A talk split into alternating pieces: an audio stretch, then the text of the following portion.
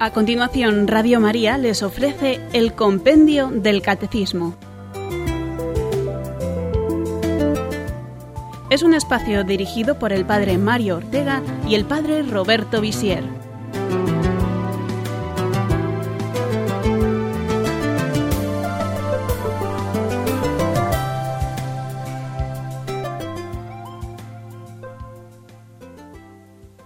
Bienvenidos queridos oyentes de Radio María a un nuevo programa del Compendio del Catecismo. Les habla el Padre Roberto Visier y continuamos hablando del misterio de Cristo. Hoy vamos a ver el que es el segundo misterio más importante de la fe cristiana. Hemos hablado del misterio de la Santísima Trinidad, como es Dios en sí mismo, pero en lo que se refiere a la obra de la redención, el misterio de la encarnación, del que hablaremos hoy, es el misterio central de la fe cristiana. Admirable fue la creación que ya hemos visto, pero más admirable todavía fue la redención. Y la redención del género humano comienza precisamente con este gran misterio de la encarnación. Si no entendemos este misterio, no podemos entender el gran misterio de Jesucristo.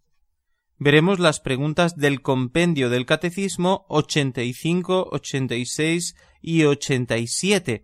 Y para los que quieran ampliar y encontrar una explicación algo más detallada o bastante más detallada, pueden recurrir al Catecismo Mayor y leer los números del 456 al 469.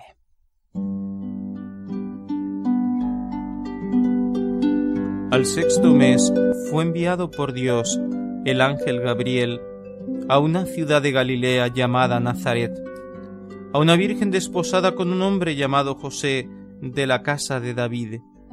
El nombre de la virgen era María.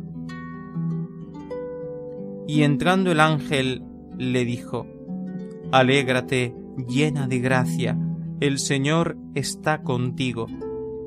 Ella se turbó ante estas palabras y discurría qué significaría aquel saludo.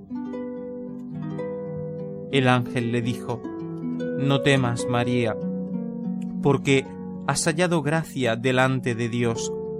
Vas a concebir en el seno y vas a dar a luz un hijo, a quien pondrás por nombre Jesús. Él será grande y será llamado Hijo del Altísimo y el Señor Dios le dará el trono de David su padre. Reinará sobre la casa de Jacob por los siglos, y su reino no tendrá fin.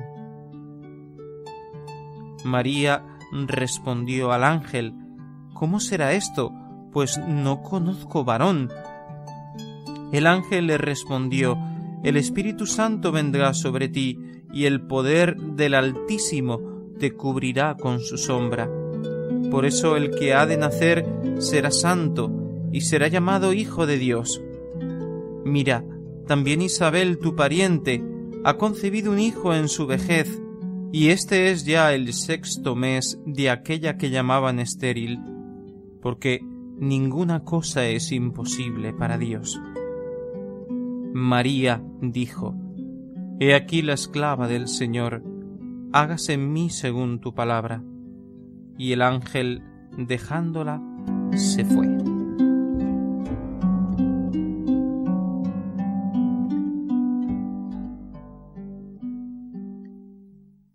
Hemos escuchado estas conocidas palabras de la anunciación del ángel Gabriel a la Santísima Virgen María que nos cuenta el evangelista San Lucas en el capítulo primero.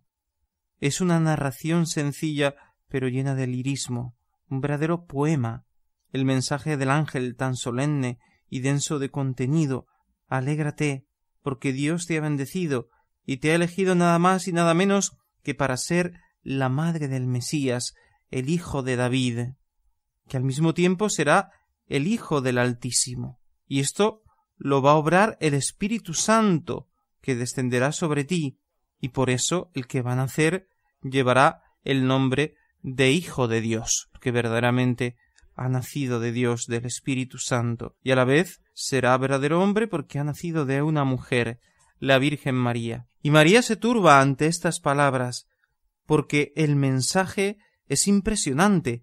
Ella va a ser la madre del Mesías, ella será la madre de aquel que se llamará Hijo de Dios, Hijo del Altísimo. Se da cuenta de la profundidad del mensaje que está recibiendo, de la misión que tiene que abrazar. Sin embargo, asiente, acepta, se ofrece, se entrega. He aquí la esclava del Señor, hágase en mí según su palabra.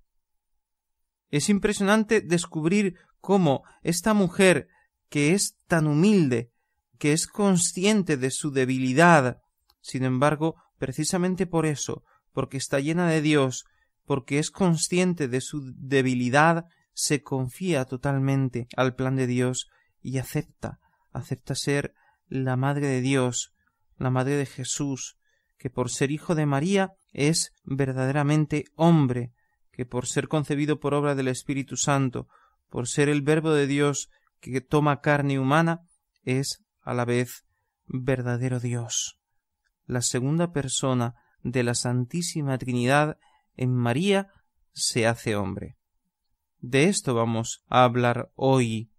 Responderemos a las preguntas ¿Por qué el Hijo de Dios se hizo hombre? ¿Qué significa la palabra encarnación? ¿Y de qué modo decimos que Jesucristo es a la vez verdadero Dios y verdadero hombre? Escuchemos ahora la pregunta 85. ¿Por qué el Hijo de Dios se hizo hombre? El Hijo de Dios se encarnó en el seno de la Virgen María por obra del Espíritu Santo, por nosotros los hombres y por nuestra salvación, es decir, para reconciliarnos a nosotros pecadores con Dios, darnos a conocer su amor infinito, ser nuestro modelo de santidad y hacernos partícipes de la naturaleza divina.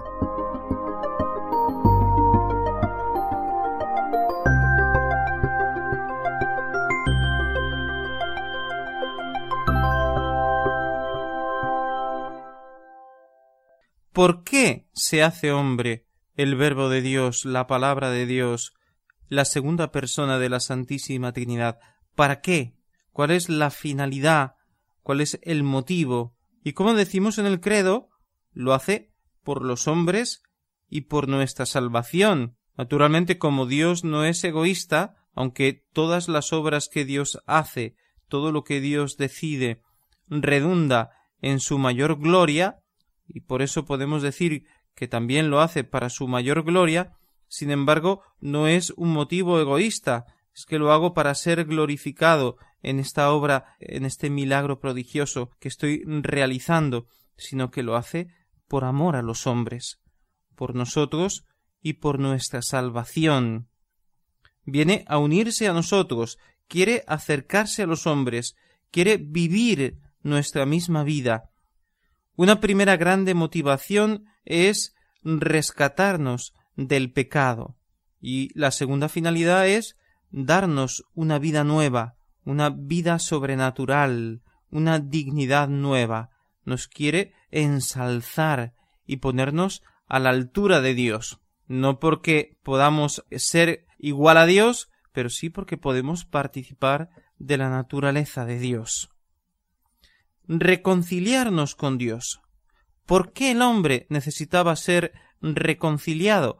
Lo hemos visto en temas anteriores de este programa sobre el compendio del catecismo, cuando hablábamos de el pecado original, de lo que significa este pecado en, en el hombre.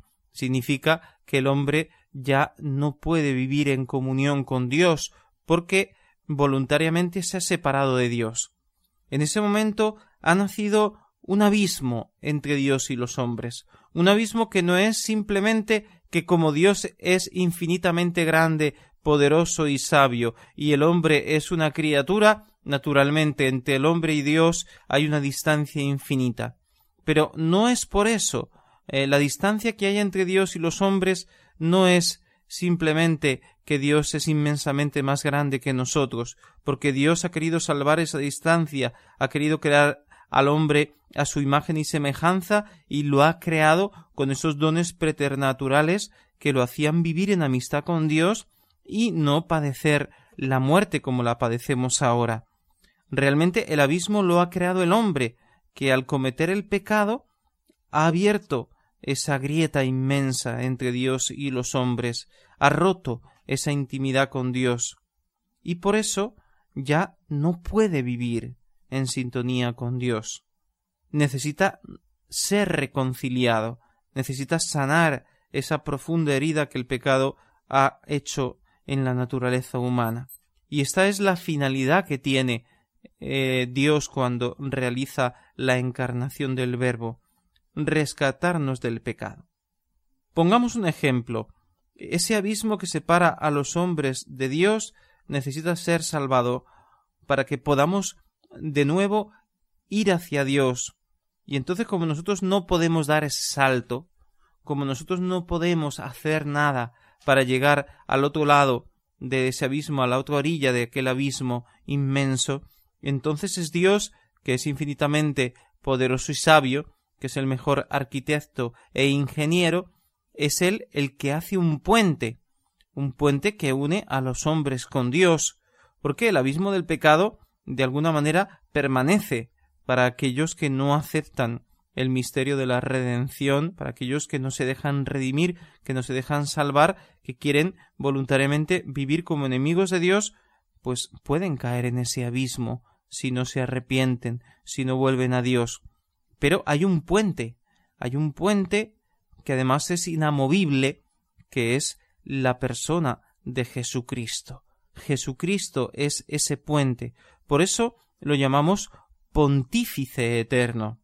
El Papa se llama sumo pontífice porque hace las veces de Cristo, porque es el dulce Cristo en la tierra, pero el único puente, el único que puede reconciliar a los hombres con Dios, que puede eh, verdaderamente hacernos pasar a la vida eterna, unirnos con Dios verdaderamente, el único es Jesucristo, pontífice. En ese sentido también la carta a los hebreos y la doctrina católica nos dice que Jesucristo es sumo y eterno sacerdote de la nueva alianza. El sacerdote es el que hace de intermediario entre los hombres y Dios, pero en este caso Jesucristo eh, se ha convertido en sacerdote, eh, víctima y altar. Es decir, en un modo simbólico, poniendo una imagen muy gráfica, podemos decir que Jesucristo es el que se pone como puente, y nosotros tenemos que pasar pisando a Cristo como una imagen de la pasión de Cristo. Nosotros pisamos a Cristo a través de la pasión, nuestros pecados caen sobre Él, lo aplastan, lo pisan, Él se convierte en uva pisada, en sangre derramada, en grano de trigo que es molido por nuestros pecados para convertirse en ese pan vivo que es pan de vida que nos salva. Para eso se ha hecho hombre Jesús, para salvarnos. Es un viaje infinito que realiza Dios para desde el cielo venir, ¿no? Por eso dice el credo que bajó del cielo, es una imagen. Naturalmente, eh, la eternidad donde vive Dios no es que esté arriba, abajo, a la derecha o a la izquierda, al norte o al sur, en esta parte de la galaxia o en la otra, porque no está en nuestro espacio físico, pero en esa imagen de que Dios es el Altísimo, que está muy por encima de nosotros, no en un sentido físico, sino en un sentido metafísico, dice el credo, bajó del cielo. Lo explica muy bien la carta a los filipenses en ese cántico, en ese himno maravilloso que repetimos en la oración litúrgica de las vísperas todos los sábados, en el capítulo dos de la carta a los filipenses, cuando dice el cual Cristo, el Verbo de Dios, siendo de condición divina, no retuvo ávidamente el ser igual a Dios, sino que se despojó de sí mismo, tomando condición de siervo, haciéndose semejante a los hombres y actuando como un hombre cualquiera, se humilló a sí mismo, obedeciendo hasta la muerte y muerte de cruz. Esto es el misterio de la encarnación, que Dios toma una naturaleza como la nuestra, se rebaja sin dejar de ser Dios, pero no presume de ser Dios, no quiere recibir en su humanidad eh, ese honor divino, sino que sufre mm, todo lo que nosotros sufrimos, experimenta lo que es una existencia humana con todas sus carencias, con todas sus debilidades. Y por eso, como un hombre cualquiera, es como un esclavo, como un siervo, se somete al sufrimiento hasta la muerte y muerte de cruz. Y esto es un precio descomunal que paga Dios por nuestra salvación. Es algo desproporcionado, sobreabundante, porque Dios ha asumido todas las miserias de la vida humana y además ha asumido una vida pobre, sencilla, y después ha sufrido persecución, la terrible pasión con un sufrimiento impresionante, casi increíble, eh, humanamente pues insoportable, hasta la muerte de cruz. ¿Y por qué? ¿Por qué? Y la pregunta que acabamos de escuchar del compendio del catecismo nos dice lo ha hecho por amor. Con un amor infinito, Dios ha obrado el misterio de la encarnación. Pero a la vez, Jesucristo, verdadero hombre, se convierte para nosotros en un modelo a seguir. Nosotros podemos imitar a Jesucristo porque es hombre como nosotros, porque ha vivido nuestra propia vida. Ha sido niño, joven, artesano, y luego pues ha empezado a predicar el Evangelio, y se ha convertido en el modelo perfecto de todas las virtudes humanas, maestro de oración, maestro de santidad. En esas palabras proféticas de Pilatos, que las dijo sin ser profeta, pero sin duda tuvieron mucho más sentido de lo que él pretendió decir cuando dijo Eche homo, he aquí el hombre. Es verdad, Jesucristo es el hombre con mayúsculas, el modelo de todo hombre. Todos tenemos que ser como Jesús, debemos ser como Jesús, imitarlo en lo que hizo, en sus palabras, en sus pensamientos, tratar de escrutar el pensamiento de Jesús, sus sentimientos, y intentar ser como Él, preguntarnos ¿cómo haría Jesús en este momento? ¿Cómo reaccionaría Él ante esta dificultad, incluso ante este éxito, ante esta situación de alegría? ¿Cómo eh, lo viviría Él? Y claro, como nosotros no somos capaces de discernir eso, es el mismo Espíritu Santo el que nos ayuda a comprender cómo es Jesús, el que nos ayuda a eh, vivir, a pensar y a hablar como Jesús. No es que nosotros nos convertimos en un doble de Jesús. O tenemos que llevar como él una túnica larga y barba para parecernos a Jesús. O tenemos que imitar por así decir, el temperamento de Jesús, no, sino es intentar imitarlo a Él en su santidad, en sus virtudes, como Dios hecho hombre. Es el Espíritu Santo el que forma en nosotros el corazón de Cristo. Nosotros decimos, corazón de Jesús, haz mi corazón semejante al tuyo.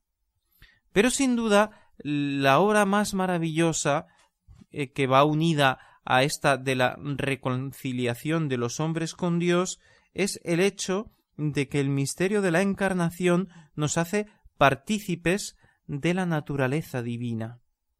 Porque al unirse a todo hombre está ya elevando la naturaleza humana.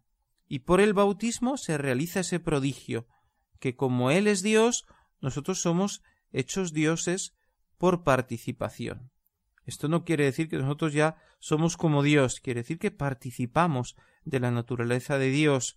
No somos hijos como Cristo, sino que somos hijos por adopción.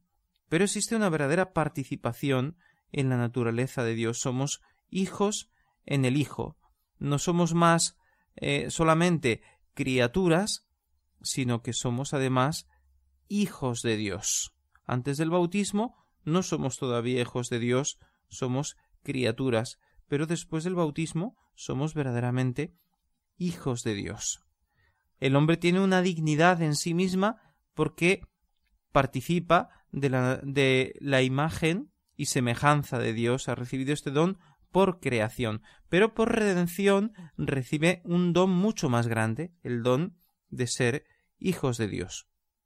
Si un matrimonio que no tiene hijos o que, aunque tiene hijos, toma la decisión de adoptar un hijo, de eh, adoptar un niño y hacerlo su hijo, ellos le dan la educación, le dan el amor y, si son buenos padres, lo aman tanto como a los demás hijos que han engendrado, pero ellos no pueden transmitir a este hijo adoptado su naturaleza en el sentido de transmitirle su información genética. Eh, no, será nunca verdadero hijo nacido de ellos. Legalmente lo será y afectivamente lo será, pero eh, naturalmente en su genética no ha sido engendrado, no ha sido eh, concebido en el seno de esa madre y por tanto no puede considerarse eh, hijo en este sentido. Mientras que eso que unos padres adoptivos no pueden hacer, sin embargo, Dios lo puede hacer. Dios con su poder infinito, a través del misterio de la encarnación del Verbo y de la regeneración del bautismo, nos hace participar verdaderamente, de un modo espiritual sobrenatural, de la naturaleza de Dios. Así que nos podemos mirar en el espejo y decir yo soy un hijo de Dios. Yo soy príncipe porque soy hijo del Rey. Yo con Cristo, Rey, príncipe, hijo del Padre, soy también hijo del Padre y tengo una herencia eterna porque participo de la herencia del unigénito, del único Hijo, que es Jesús. Así que, en resumen, Dios se ha hecho hombre en Jesucristo porque nos ama infinitamente y quiere devolvernos su amistad y llevarnos a vivir a su casa, porque ahora verdaderamente somos sus hijos. Nos hemos alargado mucho en esta primera pregunta, así que explicaremos un poquito más deprisa las otras dos. Pero ahora hagamos nuestra primera pausa.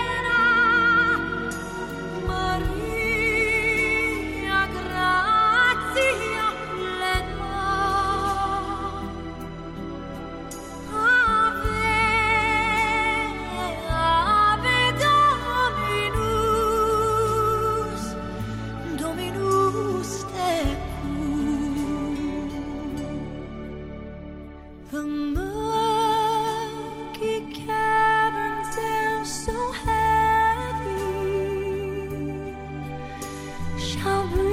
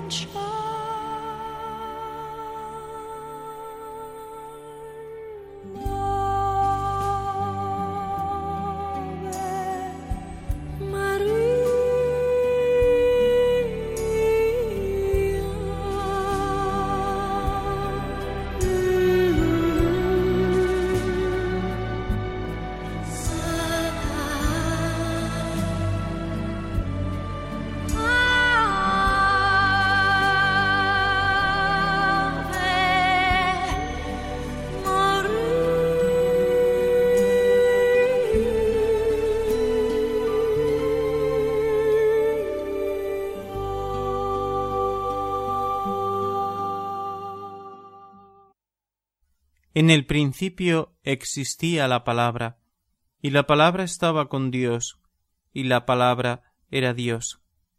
Ella estaba en el principio con Dios. Todo se hizo por ella, y sin ella no se hizo nada de cuanto existe. En ella estaba la vida, y la vida era la luz de los hombres. Y la luz brilla en las tinieblas, y las tinieblas no la vencieron. Hubo un hombre enviado por Dios, se llamaba Juan. Este vino para un testimonio, para dar testimonio de la luz, para que todos creyeran en él. No era él la luz, sino quien debía dar testimonio de la luz. La palabra era la luz verdadera que ilumina a todo hombre que viene a este mundo. En el mundo estaba, y el mundo fuere hecho por ella, y el mundo no la conoció. Vino a su casa, y los suyos no la recibieron. Pero a todos los que la recibieron les dio poder de hacerse hijos de Dios, a los que creen en su nombre, la cual no nació de sangre, ni de deseo de hombre, sino que nació de Dios. Y la palabra se hizo carne, y puso su morada entre nosotros, y hemos contemplado su gloria, gloria que recibe del Padre como Hijo único, lleno de gracia y de verdad. Así comienza el Evangelio de San Juan. Así explica el apóstol el misterio de la encarnación. La palabra que es Dios y está con Dios y ha hecho el mundo, eh, la segunda persona de la Santísima Trinidad, se hizo carne y acampó entre nosotros, es decir, puso su tienda entre nosotros, se vino a vivir con nosotros en esta vida difícil que vivimos como acampados temporalmente en esta vida presente. Y nosotros la hemos visto, hemos contemplado su gloria, porque ha vivido en nuestra historia temporal. Pero no todos la han recibido, sino incluso aquellos que eran suyos, porque Dios les había dado la vida, porque el Verbo estaba en la creación dando la vida a todos, sin embargo no lo han recibido. Pero a los que lo recibieron les dio el poder de ser hijos de Dios. Esto es lo que recordamos cuando rezamos el ángelus. Decimos el ángel del Señor anunció a María y ella concibió por obra del Espíritu Santo. La respuesta de María, he aquí la esclava del Señor, hágase en mí según tu palabra. Y al final del Evangelio de San Juan, el Verbo de Dios se hizo hombre y habitó entre nosotros. El ángelus es esta combinación entre el mensaje de San Lucas en el capítulo primero y también las palabras de San Juan en el capítulo primero de San Juan. Hermosa oración que nos recuerda todos los días, ojalá la hagamos todos los días, este misterio maravilloso de la encarnación, donde María tiene también este papel importantísimo. Escuchemos ahora la pregunta ochenta y seis. ¿Qué significa la palabra encarnación? La Iglesia llama encarnación al misterio de la unión admirable de la naturaleza divina y la naturaleza humana de Jesús en la única persona divina del Verbo. Para llevar a cabo nuestra salvación, el Hijo de Dios se ha hecho carne, haciéndose verdaderamente hombre. La fe en la encarnación es signo distintivo de la fe cristiana.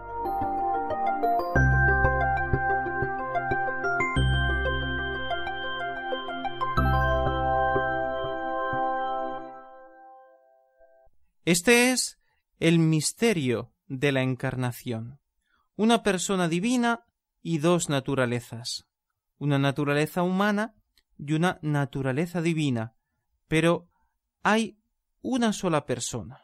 Porque Dios no tiene cuerpo, no tiene carne, es un ser espiritual, no está sujeto al tiempo, al espacio, como nosotros y por tanto Dios no tiene cuerpo y los ángeles tampoco tienen cuerpo porque son seres espirituales, espíritus puros. Entonces, cuando Dios decide participar de nuestra naturaleza humana, venirse a vivir con nosotros, tiene que tomar una carne, de ahí la palabra encarnación.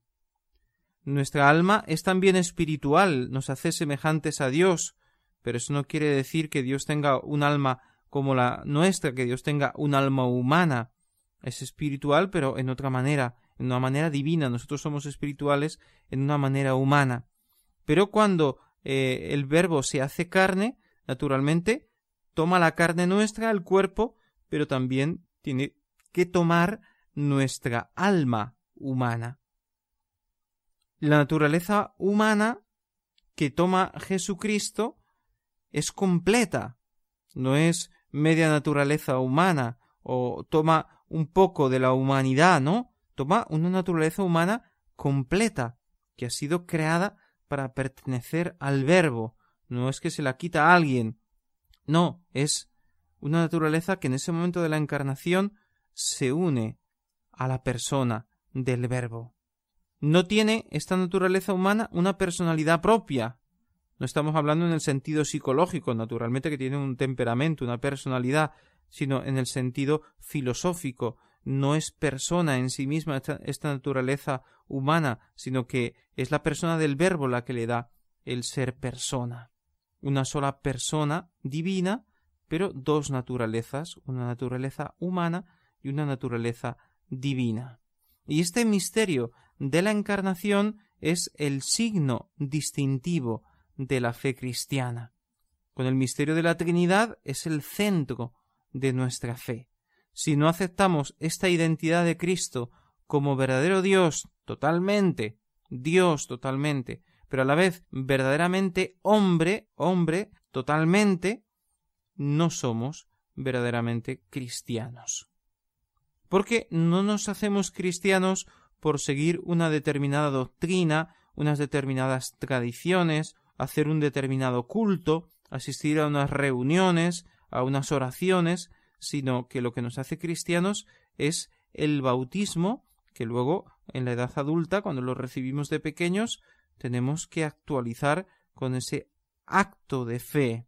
No quiere decir que no sirve el bautismo hasta que no somos conscientes, sirve desde el comienzo, desde el comienzo nos santifica y nos hace hijos de Dios, pero yo tengo que aceptar la fe cristiana libremente, aceptar lo que celebramos en la Navidad, que ese niño que está recostado en un pesebre, que ha nacido en una cueva, en un establo, ese niño es verdaderamente Dios y por eso merece la adoración, lo adoran los pastores y lo adoramos todos los cristianos a lo largo de los siglos.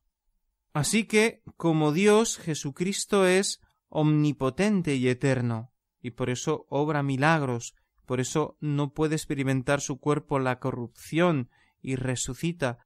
Como hombre, Jesús es pasible, es mortal, puede sufrir y puede morir, y de hecho sufre y de hecho muere, crece, aprende, piensa, decide, pero no puede pecar. Esto lo explicaremos más detenidamente en otros programas. Hacemos ahora nuestra segunda pausa y luego explicaremos un poquito más detenidamente lo que significa ser verdaderamente hombre y verdadero Dios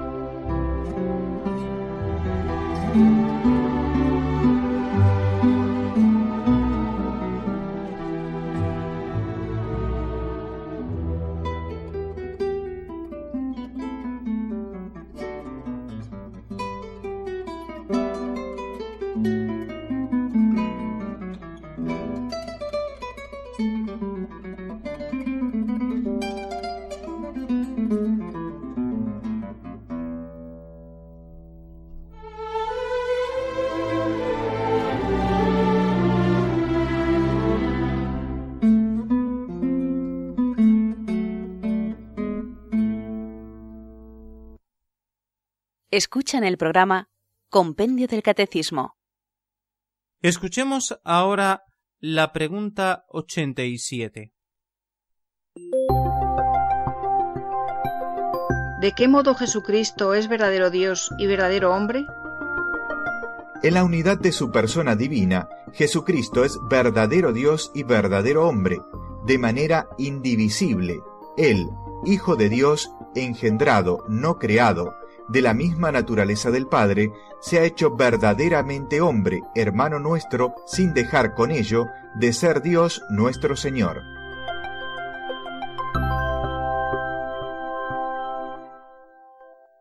La Iglesia, a través de los concilios, de los primeros concilios, ha intentado explicar mejor lo que significa la fe cristiana, lo que significa aceptar a Jesucristo como Dios hecho hombre, verdadero hombre, y verdadero Dios, pero no quiero detenerme a decir nombres de concilios o herejías eh, que han motivado muchas manifestaciones de los concilios, muchos eh, dogmas de fe que han quedado ya para toda la historia de la Iglesia, eh, porque tenían que aclarar ante los errores que se estaban difundiendo.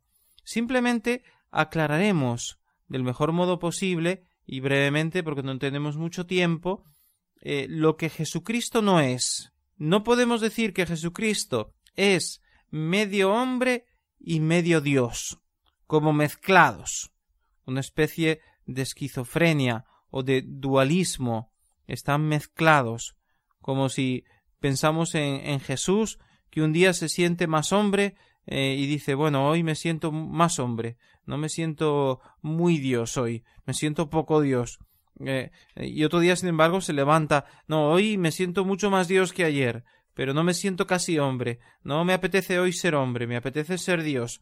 Bueno, estoy haciendo una caricaturización, una es un poco ridículo lo que estoy diciendo, pero nos puede parecer, bueno, si es hombre, si es Dios, pero como no, no puede ser esto, entonces, ¿qué se siente hombre o se siente Dios? Pues se siente las dos cosas, se siente plenamente hombre y se siente plenamente Dios. ¿Y cómo es eso? Pues eh, eh, yo no lo he experimentado porque yo soy verdadero hombre, pero no soy verdadero Dios. Entonces, solo Jesucristo conoce eh, esa experiencia de tener una verdadera naturaleza humana y a la vez saber que es Dios. No es Dios con un cuerpo aparente. Como Dios es Dios, dice, bueno, yo no puedo ser hombre porque soy Dios. Así que me manifiesto como hombre con un aparente cuerpo, todos me ven, pueden escuchar mi voz, pueden incluso tocarme, pero mi cuerpo no es verdadero cuerpo, porque yo soy Dios, no hombre. No, Dios hace ese milagro prodigioso, y por tanto es verdadero hombre, no es un cuerpo aparente, no es una imagen, no es un engaño que hace Dios, bueno, eh, quiero que me veas como, como hombre, pero no es verdad, no lo soy. No, es verdaderamente hombre. No es Dios que maneja un cuerpo como si fuera una marioneta. No es un hombre poseído por Dios, como en el caso de la posesión diabólica, que eh, el demonio posee un cuerpo humano y el hombre ya no actúa libremente porque es el demonio el que actúa a través de ese hombre. No es esto lo que hace Dios. Dios no hace nunca eso, porque Dios nunca suplanta al, al hombre, ni posee su cuerpo, ni elimina su libertad, aunque sea parcialmente o temporalmente. No, Dios siempre respeta nuestro ser, y por tanto no ha cogido un hombre, no ha buscado un hombre entre todos y ha dicho bueno, este hombre ahora va a ser utilizado por mí de esta manera como una marioneta, eh, va a ser el Mesías y yo lo muevo desde el cielo porque está unido especialmente a Dios. Eso no es el misterio de Cristo, eso no es el misterio de la encarnación. No es un Mesías parcialmente divinizado o poseído por Dios en algunos momentos y en otros no. No es un ángel o un ser que no es ni hombre ni Dios, una naturaleza distinta, que no es ni naturaleza divina ni naturaleza humana, sino otra cosa, un semidios o un semihombre. Los testigos de Jehová lo identifican con el arcángel Miguel. Por eso no creen en la divinidad de Jesucristo. Pero no dicen tampoco que es un hombre, es un arcángel, así que está por encima de los hombres, pero por debajo de Dios. No es eso. Eso no es la fe cristiana, esa no es la fe católica. Por eso estas sectas que profesan esa fe extraña, pues no son verdaderamente cristianas. La naturaleza humana de Cristo nace en el tiempo. La divina es eterna, pero María es Madre de Dios, porque la naturaleza humana pertenece a la persona divina, y por tanto aunque ella engendra solamente el cuerpo y Dios infunde el alma, como en toda naturaleza humana, sin embargo, María es madre de toda la persona, no en cuanto que engendra la divinidad, naturalmente, sino en cuanto que es madre de Jesucristo, verdadero Dios y verdadero hombre. Todas estas distinciones y aclaraciones que ha realizado la Iglesia a través de los primeros concilios son muy importantes porque nos ayudan a entender la fe verdadera, la fe verdadera en Jesucristo, la identidad de Jesucristo. Y así esto nos ayuda a no decir disparates, a imaginarnos un Jesucristo que es falso, que lo hacemos a nuestra imagen y semejanza, pero sin que sea Dios, o que lo hacemos un Dios, pero sin que participe de nuestra naturaleza humana. Tienen que ser las dos cosas a la vez. Así que no podemos decir, por ejemplo, que Jesucristo no sabía que era Dios, porque si es Dios plenamente, ¿cómo no lo va a saber? O no podemos decir que Jesucristo no comía, porque como era Dios no le hacía falta, que Jesucristo no dormía, porque ¿para qué iba a dormir si Él era Dios? ¿No? Todo lo que pertenece a la naturaleza humana, excepto el pecado, que es una mancha de la naturaleza humana, pertenece a Cristo excepto el pecado. Esta comunión, esta unión de la naturaleza humana y de la naturaleza divina, que llamamos unión hipostática, porque están unidas en una persona divina, en la persona del Verbo, en la segunda persona de la Santísima Trinidad, porque hipóstasis significa persona, por eso decimos unión hipostática, las dos naturalezas de Jesús en una persona divina. Y esto es así para siempre, no puede cambiar, es indivisible. Ya no se puede separar de Cristo la naturaleza humana, ni mucho menos la naturaleza divina, siempre permanece para toda la eternidad verdadero Dios y verdadero hombre. Lo que se atribuye a cada una de las naturalezas se puede afirmar de la persona divina se puede decir que Jesucristo es inmortal, es eterno en cuanto Dios, y por eso vence a la muerte y resucita. Y hagamos rápidamente nuestro resumen de hoy. En la plenitud de los tiempos Dios se hizo hombre a través de la Virgen María, en el seno de la Virgen María. Esto fue por obra del Espíritu Santo porque la Virgen concibió sin intervención de varón. Dios lo quiso así para obrar la salvación de los hombres y elevarnos a su naturaleza divina. A este misterio lo llamamos la encarnación del Verbo, en cuanto que Dios toma una naturaleza humana y se hace visible, eh, corporal, verdaderamente humano. Afirmamos en Cristo dos naturalezas, una humana y otra divina, pero una sola persona que es divina. Desde el momento de la encarnación en Jesucristo, el Verbo es verdadero hombre y lo será para siempre. Y esperamos ya las preguntas de nuestros oyentes.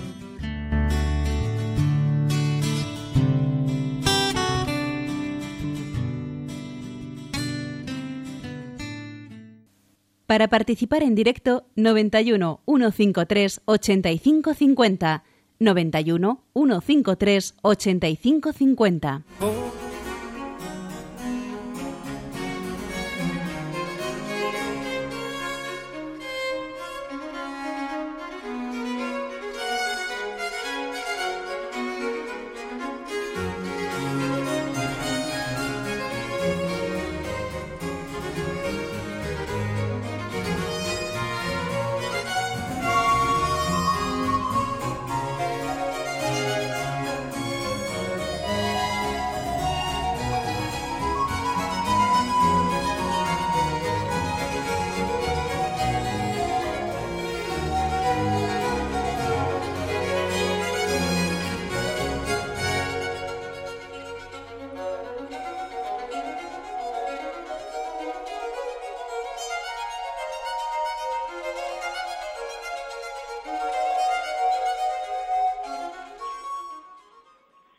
Bien, ya tenemos una llamada. Joséán de San Sebastián, buenas tardes. Hola, buenas tardes. Mire, eh, padre, querría preguntarle una cosa. Hay una cosa que no entiendo. Es que, mm, bueno, también lo explicaba el padre José Miguel Márquez es que decía que Jesucristo ya no se desencarnaba más o algo así estando en el cielo. Pero claro, eso no lo entiendo, porque en el cielo no puede haber carne, es decir, el Padre, el Hijo y el Espíritu Santo son espíritus. Entonces, eh, o no lo entiendo yo, o bueno, me, puede, me lo puede explicar, porque claro, eh, usted acaba también de mencionar eso, que o algo, o es entendido yo. Entonces, claro, eh, evidentemente Jesucristo ahora en el cielo no estará, estará aparte de estar en espíritu, no puede estar en carne, porque la carne no, no puede heredar el reino de los cielos, es decir, y menos, y menos siendo hijo de Dios. Entonces, ¿cómo se explica eso? Es decir, eh, el, padre Márquez decía que el, hijo ya no se desencarna. Y dice, bueno, pero si no se desencarna, quiere decir que está en el cielo también en carne, aparte de en espíritu. ¿Me lo puede, me lo puede aclarar? ¿Cómo no? Eh, no solamente eh, Jesucristo está en el cielo con el cuerpo y con el alma, sino también la Santísima Virgen María. Por eso hablamos del misterio de la asunción de María al cielo en cuerpo y alma. Pero eh, ese cuerpo es un cuerpo resucitado, es un cuerpo glorificado. Así que tiene características distintas al cuerpo que nosotros tenemos. Pero sin embargo es verdadero cuerpo. Eso pertenece al misterio de la resurrección, del que hablaremos naturalmente más adelante. Así que es verdad, es parte de nuestra fe. Jesucristo, una vez encarnado, no, no se puede desencarnar, no puede dejar de ser hombre y de tener un cuerpo humano que no se ha quedado en el sepulcro, que no ha experimentado la corrupción, sino que ha resucitado, ha subido al cielo, está sentado a la derecha del Padre y también el cuerpo glorificado, espiritualizado, pero, pero verdadero cuerpo de Cristo eh, está gozando de, de esa comunión en la Santísima Trinidad. Fernando de Madrid, buenas tardes. Muy buenas tardes. Mire, yo quería preguntarle, Cristo, la palabra Cristo, ¿de dónde viene? Muy bien. Bueno, pues la palabra Cristo lo hemos explicado ayer cuando hablábamos de los títulos de, de Jesús. Uno de los títulos es Cristo, que es una palabra griega, Christos o Christos, que significa ungido o Mesías.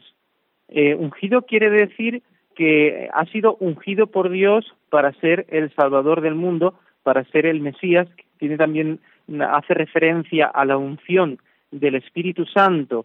Y también recuerda esa unción que recibían los reyes con aceite, eh, que era también un signo de consagración porque se consideraba que los reyes, estoy hablando sobre todo en este momento de los reyes de la Biblia, de Saúl, de David, de Salomón, etcétera, que eran eh, ungidos por los profetas como signo de elección divina y que luego pues en la cultura cristiana también se ha mantenido en alguna medida eh, esta mentalidad de que la autoridad naturalmente viene del, del cielo.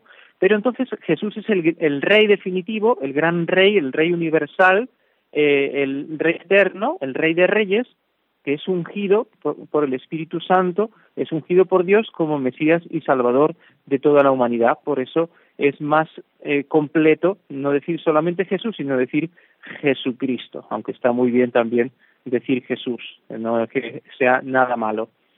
Eh, María de Lérida, buenas tardes. Buenas tardes. Mire, eh, yo primero que nada felicitarles por todos los programas que hacen Radio María, que todos los encuentro muy interesantes. Mire, eh, le quería preguntar, eh, yo hago catequesis a niños de, de primera comunión y muchas veces ah, caen en, en, en, el, en el decir que, por ejemplo, pues vamos, van a recibir a Dios y les digo, no, es a Jesús. Pero claro, a veces me pregunto, tampoco no deben decir ninguna mentira. Me gustaría que me aclarara, porque claro, si mm, Padre, Hijo y Espíritu Santo es la, el misterio de la Santísima Trinidad, cuando reciben a Jesús, reciben pues las tres personas. A veces pues eh, nos confundimos, no sé si como catequista les tengo que aclarar esto o más bien decirles pues que no, que se equivocan, que han de decir Jesús, no Dios. Bien, eh, muy buena, sí, sí, muy buena pregunta. Eh, entonces, aclaremos. Cuando decimos que Jesucristo es Dios, es verdad que es Dios. Y la Eucaristía es Jesucristo verdaderamente presente con su cuerpo, con su sangre, con su alma y con su divinidad. Por tanto, recibir la Eucaristía es recibir a Jesucristo Dios. Yo recibo a Dios. No recibo al Padre y al Espíritu Santo en el sacramento. En el sacramento recibo a Jesucristo con su divinidad, con su humanidad, recibo a Jesucristo. Por tanto, puedo decir, recibo a Jesucristo Dios. Que a través de la comunión también se realiza una comunión especial con el Espíritu Santo y con el Padre, pues sí, es evidente, pero recibimos a Jesucristo. ¿Se puede decir recibo a Dios? Naturalmente, porque Jesucristo es Dios. Yo recibo a Dios en la comunión, en la persona de Jesucristo, nuestro Salvador, presente en Eucaristía. Terminamos porque ya, ya es la hora hoy, así que eh, vamos a rezar juntos y eh, vamos a seguir meditando este misterio de Jesucristo, verdadero Dios y verdadero hombre, y por tanto con un cuerpo humano, con un alma humana, pero a la vez con la plenitud de la divinidad. Así que rezamos juntos eh, el Padre nuestro. Padre nuestro que estás en el cielo, santificado sea tu nombre, venga a nosotros tu reino, hágase tu voluntad en la tierra como en el cielo. Danos hoy nuestro pan de cada día, perdona nuestras ofensas, como también nosotros perdonamos a los que nos ofenden. No nos dejes caer en la tentación y líbranos del mal. Amén. Les recordamos que nos visiten en Facebook y damos la bendición a todos nuestros oyentes. La bendición de Dios Todopoderoso, Padre, Hijo y Espíritu Santo, descienda sobre vosotros y os acompañe siempre. Buenas tardes.